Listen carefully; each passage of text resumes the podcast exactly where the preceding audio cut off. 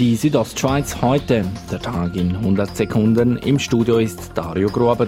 Günstigere Kitas, das möchte die SP Chur und hat eine entsprechende Initiative lanciert.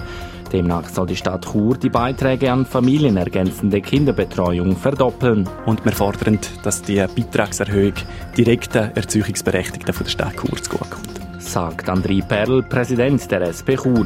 Die Beiträge sollen von einer Million Franken auf rund zwei Millionen Franken erhöht werden. Der zuständige Churer Stadtrat Patrick de Giacomi sagt, man wolle Chur als attraktiven, familienfreundlichen Wohnort positionieren. Aber ob jetzt das der Ansatz ist, wo im Stadtrat Zustimmung findet oder dann im Gemeinderat, das kann ich zum jetzigen Zeitpunkt noch nicht sagen. Das Initiativkomitee zeigt sich zuversichtlich. Die Unterschriftensammlung soll im Frühling bereits abgeschlossen sein. Der Glacier Express hat im vergangenen Jahr über 250.000 Personen transportiert. Das sind 10% mehr als noch im vergangenen Jahr, heißt es in einer Medienmitteilung.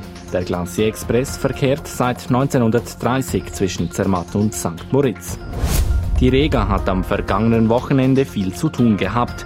Mediensprecherin Karin Zahner erklärt, wie sich die Rega auf das schöne Wintersportwochenende speziell vorbereitet hatte. In dem Fall haben wir zum Beispiel zusätzliche Einsatzleiterinnen und Einsatzleiter in der Einsatzzentrale in Zürich im Einsatz und auch zusätzliche Rettungshelikopter, einer davon zum Beispiel auf der Basis in Unterfatz stationiert gehabt. Im Kanton Graubünden rückte die Rega am vergangenen Wochenende 30 Mal aus, gesamtschweizerisch über 140 Mal.